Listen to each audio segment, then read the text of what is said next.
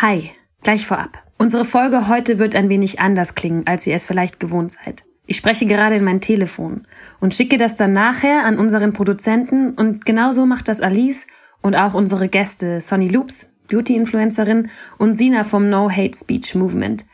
Den Grund dafür könnt ihr euch sicher schon denken. Wir alle bleiben für die Aufnahmen zu Hause, um dabei zu helfen, das Ausbreiten des Coronaviruses zu verlangsamen. Diese Folge zu machen war uns trotzdem sehr wichtig, denn es geht um ein wichtiges Thema. Hate Speech. Gerade in Zeiten wie diesen, in denen jeder von uns noch mehr online ist als sowieso schon und wahrscheinlich auch für eine Weile sein wird. Die ganze Zeit online, da kann die Stimmung durchaus auch mal angespannt sein. Also, heute sprechen wir über Hate Speech online. Was ist das? Wie geht man damit um? Was kann man tun, um sich zu schützen? Stell dir vor, du sagst etwas, was jemandem nicht passt, und plötzlich ist ein Kopfgeld auf dich ausgesetzt. Klingt nach einem Thriller? Aber nein, das ist wirklich passiert. Mitten in Deutschland, mitten im Internet. Und mit der Mafia hat das gar nichts zu tun. Hallo und schön, dass du reinhörst. Ich sag's nochmal. Ich bin Anja. Und ich bin Alice. Und das hier ist A-Web, der Podcast von Firefox. Hier geht es um die Themen, die das Web bedeuten. Denn das Web ist unsere Welt. Und eine Grenze zwischen Online und Offline, die gibt's nicht mehr.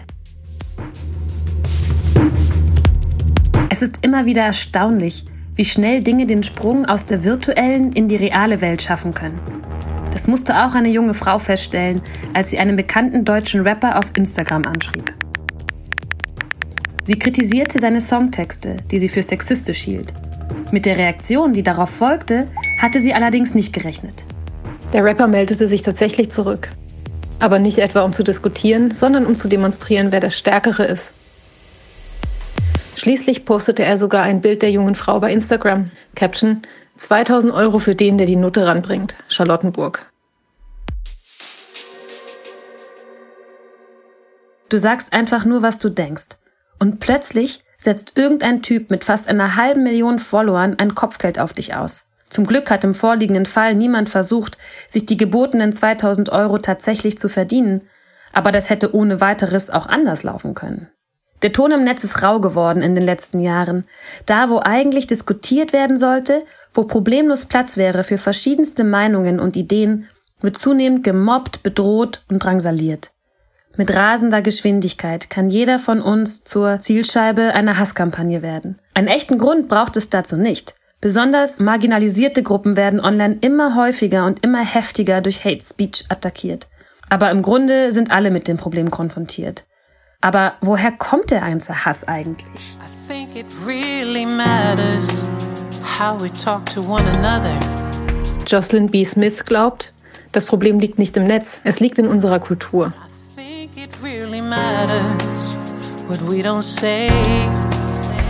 Die US-amerikanische Künstlerin ist Begründerin der Initiative SOS, Songs of Substance. Die Aktion soll ein Weckruf sein, um Künstlerinnen und Künstler daran zu erinnern, dass ihre Werke eine Botschaft haben und dass die Wichtigkeit dieser Botschaft nicht unterschätzt werden darf. Worte haben Auswirkungen. Davon ist Joycelyn B. Smith überzeugt. Songs of Substance came die Idee zu Songs of Substance entstand, während ich mit der Fertigstellung meines Albums beschäftigt war. Ich sprach mit den Kids und ihren Freunden. Ich fragte, was für Musik hört ihr so? Was ist euch wirklich wichtig?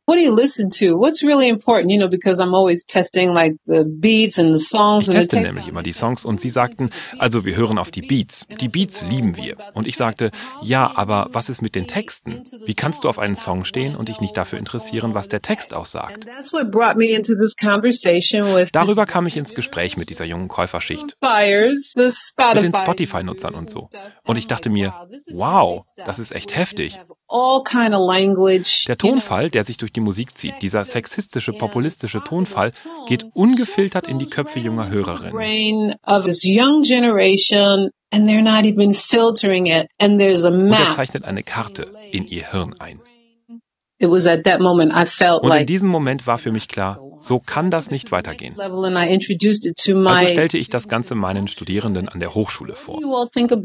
Ich sagte, was denkt ihr über die Rolle der Musik in unserer Gesellschaft? Und das war der Anfang von Songs of Substance. was the roadmap for SOS. The students were realizing, wow, I really Den Studierenden wurde klar, dass sie wirklich etwas Wertvolles zu geben haben. In den Songs of Substance Workshops führten wir dann tiefgründigere Gespräche. Was wollt ihr eigentlich sagen mit eurer Musik? Wie wollt ihr die Welt formen? How do you want to shape the world? Nicht alle stimmen Jocelyn zu, klar, aber das macht ihr gar nichts aus. Sie ist entschlossen, ihren Weg zu gehen und die Welt ein Stück besser zu machen, online wie offline. Dasselbe möchte sie auch all jenen raten, die im Netz mit Anfeindungen konfrontiert sind. Anywhere in the world, when you go up front Wann immer du aufstehst und deine Wahrheit kundtust, kannst du mit Widerstand rechnen. Manchmal weht dir ein eisiger Wind entgegen. Du bist entweder von Leuten umgeben, die sagen, ja, erzähl mal, wir unterstützen dich, wir hören zu. Oder du bist in einer anderen Umgebung, wo Leute sagen, sowas wollen wir hier nicht.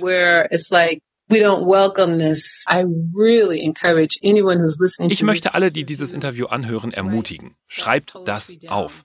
Teilt diese Texte, teilt diese Reisen. Denkt nur mal an all die Lieder, die Botschaften, die mächtigen Botschaften, die aus dem entstehen können, was wir durchmachen müssen. Of us based on what we've been forced to go through.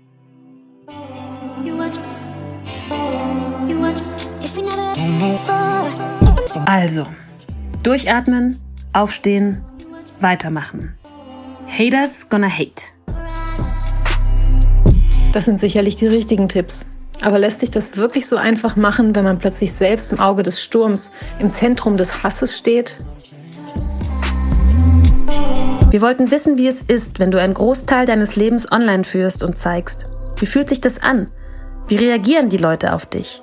Und was machst du, wenn wildfremde Menschen dir plötzlich zu verstehen gaben, dich, dich hasse ich?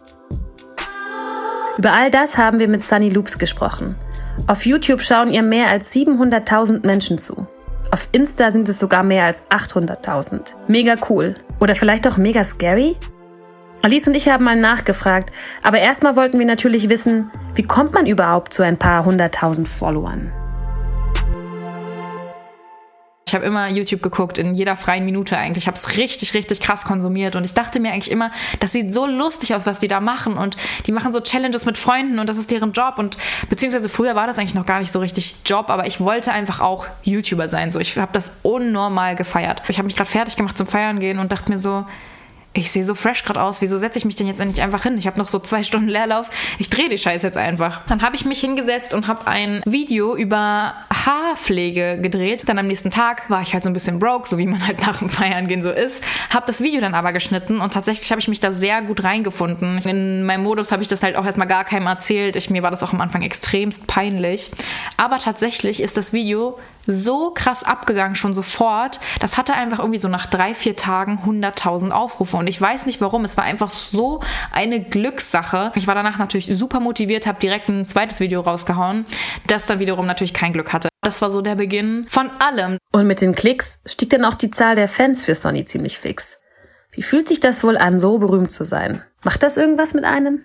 Ich finde diese Frage immer total schwierig, weil ich mich irgendwie gar nicht so berühmt fühle. Ich hatte so zwei, dreimal so Situationen, wo ich in einem Einkaufszentrum war und dann war da vielleicht gerade eine Klassenfahrt oder so und dann hat sich da schon mal so eine größere Menge angestaut. Da dachte man sich schon so, okay, krass. Also ich bin einfach genauso Mensch wie du und ich so. Deswegen nehme ich mir auch immer übelst viel Zeit, wenn Leute mich sehen. Ich habe mich mit einer so krass gut verstanden, dass ich echt gedacht hätte, boah, ganz ehrlich, eigentlich würde ich mich voll gerne mit ihr anfreunden. Also ich sehe mich echt nicht so als berühmt und alle anderen sind so meine Fans, sondern ich sehe mich eher so auf der gleichen Ebene.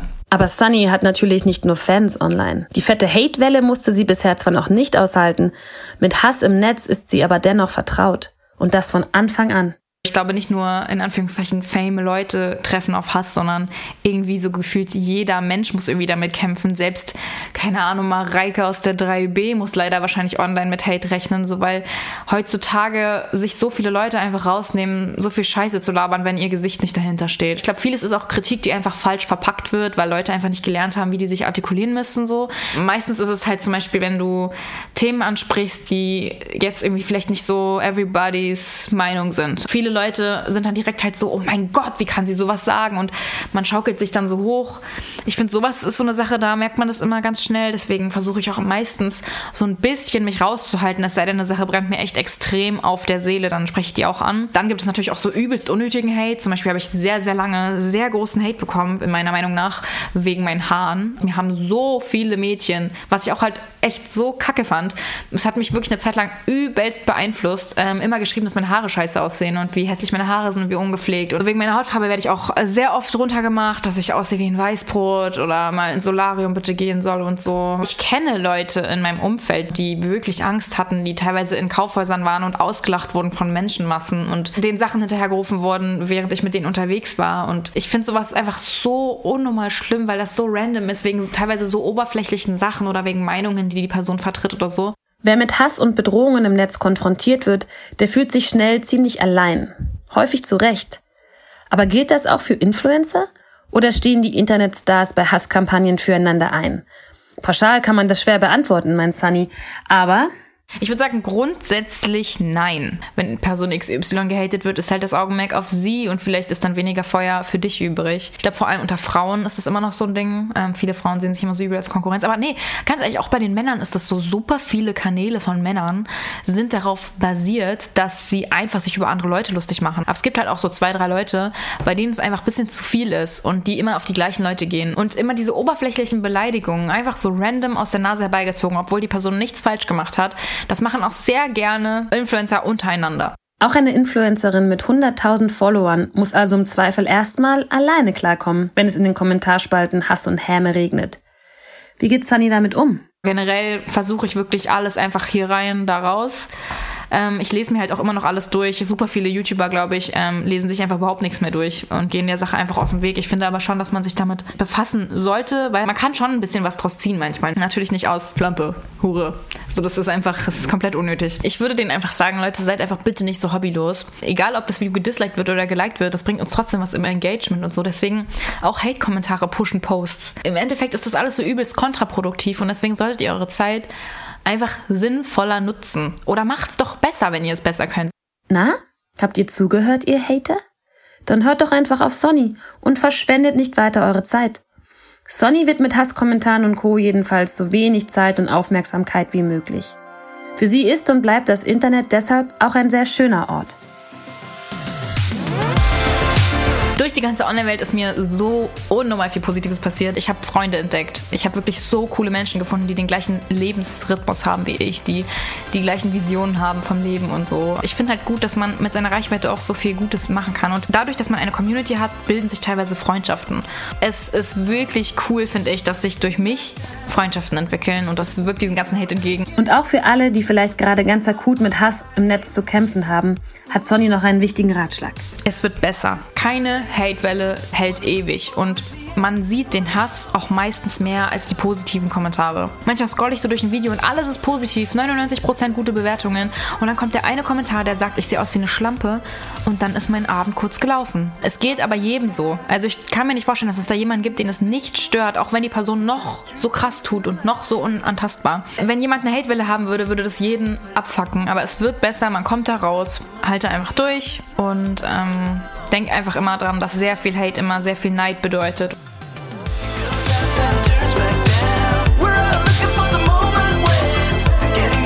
Das Netz ist ein toller Ort, um Freunde zu finden, um Kontakte zu knüpfen und hemmungslos den verrücktesten Hobbys zu frönen. Hass kann diesen schönen Ort aber auch ganz schnell kaputt machen. Zum Glück gibt es aber auch Leute, die dagegen etwas tun. Dazu gehört zum Beispiel Sina. Sie ist Teil der No-Hate-Bewegung, die sich aktiv gegen Hate Speech im Netz engagiert.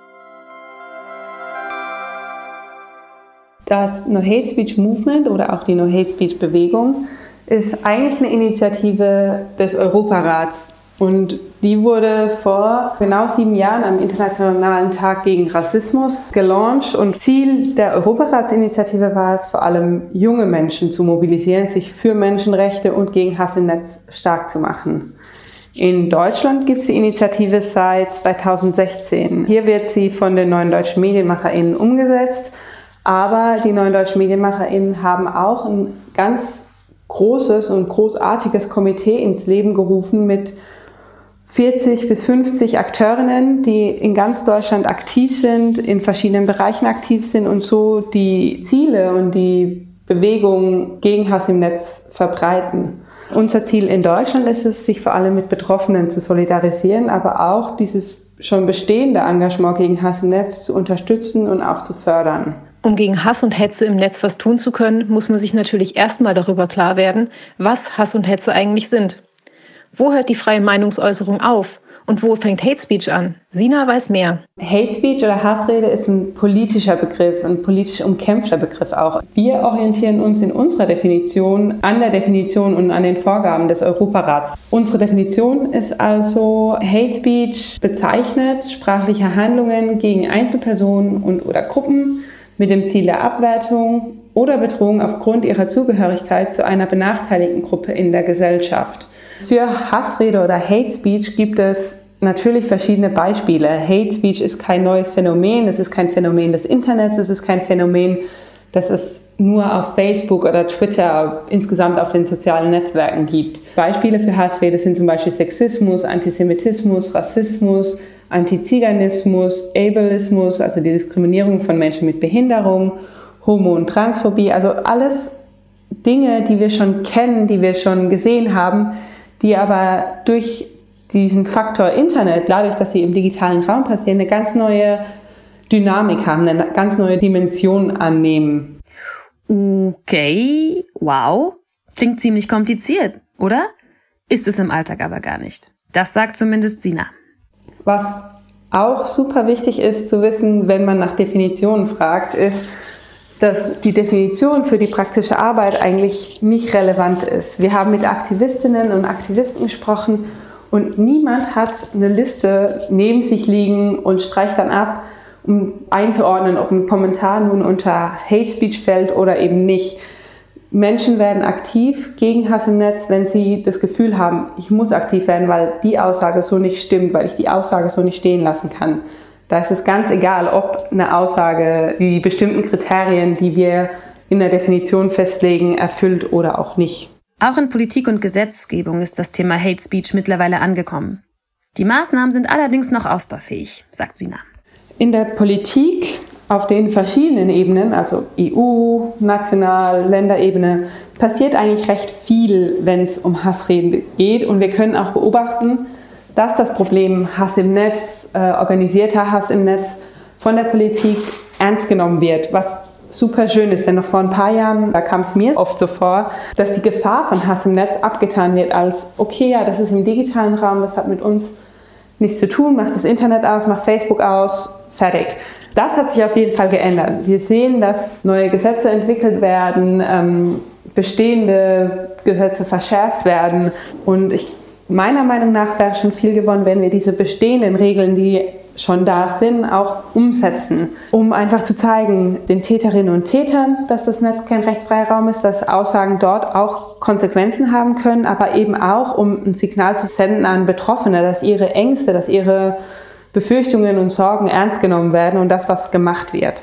Natürlich kann man jetzt auch über das äh, Netzwerkdurchsetzungsgesetz oder auch kurz NetzDG sprechen, das ja geschaffen wurde, um illegale Hassrede im Netz einzudämmen und zu reduzieren. Da das NetzDG aber erst recht kurz aktiv in Anführungszeichen ist und die bisher veröffentlichten Transparenzberichte kaum Vergleiche erlauben, würde ich hier sagen, dass es noch ein bisschen dauert, bis man sagen kann, ob es was bringt oder nicht. Und jetzt wird das NetzDG nochmal angepasst.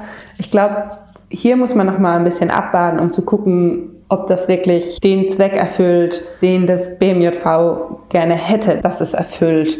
Was aber meiner Meinung nach auf jeden Fall noch zu tun ist und was insgesamt noch viel, viel, viel zu kurz kommt, ist die Hilfe und die Unterstützung für Betroffene, insgesamt der Fokus auf Betroffene. Denn bislang fokussiert sich das Engagement gegen Hass im Netz vor allem auf politischer Ebene auf die Täterinnen und Täter, auf die Haterinnen und Hater, aber weniger auf die Menschen, die es tatsächlich abkriegen und die damit leben müssen, die damit arbeiten müssen. Und ich glaube, hier muss man den Fokus ein bisschen umlegen auf die Betroffenen. Denn die Hilfe und die Unterstützung für Betroffene, die braucht es jetzt, genau jetzt. Auch die Unterstützung für Initiativen, die schon großartige Arbeit machen, muss ausgebaut werden, muss verändert werden. Die Förderstrukturen für Initiativen müssen geändert werden und sich diesen neuen, alten digitalen Strukturen anpassen. Außerdem finde ich, dass es Bildungsangebote in Form zum Beispiel von Medienkompetenztrainings, Trainings insgesamt zum digitalen Raum braucht. Nicht nur für junge Menschen, sondern für alle Menschen, auch die Menschen, die nicht mit und im Internet aufgewachsen sind, weil die häufig vergessen werden. Also wir brauchen auch Angebote für Menschen, die nicht mehr zur Schule gehen, die nicht mehr in der Uni sind und müssen uns überlegen, wie können wir die Menschen auch erreichen. Die Behörden sind an vielen Stellen noch überfordert. Aber wie sieht das eigentlich mit den Hatern aus? Wer sind diese Menschen, die manchmal Stunden und Tage aufwenden, um Wildfremde im Internet fertig zu machen? Die Frage ist meiner Meinung nach nicht ganz einfach zu beantworten, denn es ist eigentlich nicht möglich ähm, zu sagen, wenn eine Person Merkmal A, B, C hat oder in Kategorie A, B, C fällt, ist sie Haterin oder Hater. Ähm, Hass und Vorurteile gibt es in allen Teilen, Gruppen, in Anführungszeichen Schichten der Gesellschaft. Also es ist kein Phänomen, das nur einer bestimmten Gruppe oder einem bestimmten Teil der Gesellschaft vorbehalten ist.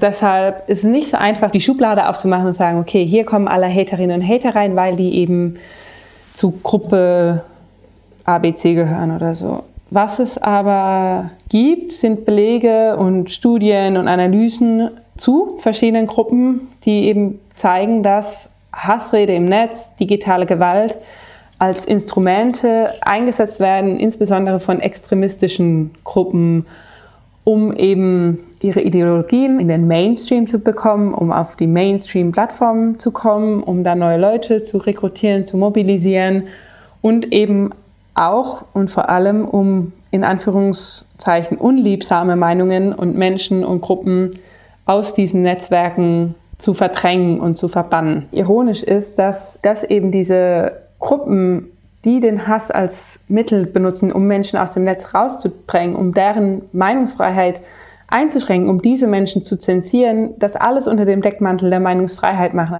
Und während Politik und Gesetzgebung noch hinterherhecheln, fühlen sich Opfer von Hate Speech oft alleingelassen. Aber sie müssen nicht allein und untätig bleiben. Keiner von uns muss das. Sina ist überzeugt, dass wir alle dazu beitragen können, Hass im Netz zu bekämpfen. Meiner Meinung nach können alle was tun, können alle aktiv werden gegen Hass im Netz. Man kann Betroffene unterstützen, indem man diesen private Nachrichten schreibt und einfach sagt, hey, du bist nicht alleine, du musst da nicht alleine durch, ich finde dich ganz okay, ich finde dich gut, ich mag dich, du machst tolle Arbeit, äh, willst du sprechen, all sowas. Und da ist es auch ganz egal, wie groß oder klein der Account von der betroffenen Person ist. Wir haben letztes Jahr Interviews geführt mit Betroffenen, die Opfer waren von koordinierten Hassattacken. Und alle haben durch die Bank weg gesagt, dass diese Privatnachrichten, die wohlwollend waren oder die besorgt waren, ähm, mit am meisten geholfen haben. Einfach zu sehen, dass man nicht alleine da durchgehen muss, dass gesehen wird, was, was für einen Hass man gerade aushalten und ertragen muss. Deshalb bei all dem Engagement im Netz immer die Betroffenen mit im Blick haben, deren Bedürfnisse mit im Blick haben und im Zweifel vielleicht auch fragen, ob die Betroffenen wollen, dass man sich öffentlich äußert oder nicht. Denn oft ist es so, dass die Menschen, die den Hass abkriegen, einfach nur wollen, dass es runterkocht. Und wenn man einen neuen Kommentar reinwirft, einen neuen Kommentar, eine neue Stellungnahme reinwirft, dann flaut es nicht ab, sondern wird immer wieder neu aufgebauscht. Deshalb Austausch mit Betroffenen, ganz, ganz oben auf der Liste, was man machen kann, wie man aktiv werden kann. Natürlich kann man selber auch Kommentare schreiben und gegenreden. Ich kenne das von vielen Leuten, dass da Sorge besteht, dass sie nicht gut genug schreiben können, nicht clever genug, nicht humorvoll genug, nicht eloquent genug. Ähm, es muss kein Literaturnobelpreis dabei rauskommen. Ähm, häufig reichen Aussagen wie, hey, ich sehe das anders, ich stimme dem nicht zu. Fertig. Natürlich sollte man auch Kommentare, die gegen Community-Standards verstoßen oder auch gegen die Rechtslage verstoßen, also die strafrechtlich relevant sind, melden, anzeigen, ähm, blockieren, löschen. Denn jedes Schweigen, jedes Nicht-Reagieren, jedes Ignorieren bestätigt diesen Hass und macht diesen Hass größer. Deshalb ist hier mein Plädoyer für alle, dass wir aktiv werden müssen. Hinschauen statt wegschauen. So lautet die Devise. Nur so können wir dem Hass Herr werden. Gemeinsam. Das ist im Netz nicht anders als auf der Straße. Ihr wisst ja, es gibt eben keine Grenze mehr zwischen on und offline. Aber was, wenn du selbst akut von Hate Speech betroffen bist? Hast du keine andere Wahl, als es auszuhalten und ohnmächtig auf Hilfe zu hoffen? Nein, sagt Sina. Auch Betroffene können natürlich aktiv werden. Einer Person, die Hass im Netz und Hetze im Netz abkriegt, würde ich sagen, du bist nicht allein. Was ich einer Person außerdem mitgeben wollen würde in dem Moment, in dem es eben so schlimm ist, sind Telefonnummern und Kontakte von Personen, an die man sich wenden kann wegen einer Rechtsberatung, wegen psychologischer Unterstützung. Und man kann sich Hilfe suchen und auch die Hilfe in Anspruch nehmen. Man kann und sollte mit Menschen darüber sprechen, ob das das eigene Netzwerk ist, ob, ob das äh, Freundinnen und Freunde sind, ob das der, der Arbeitgeber, Arbeitgeberin ist oder Kolleginnen und Kollegen oder eben eine Psychologin die, oder ein Psychologe, der, der oder die sich mit dem Thema auskennt und da Mechanismen weiß. Ähm, Hauptsache, man findet eine Person, mit der man darüber sprechen kann. Denn, und ich wiederhole es nochmal und ich betone es, du bist nicht allein. Man muss es nicht alleine machen. Mit am wichtigsten ist aber, niemals unterkriegen lassen.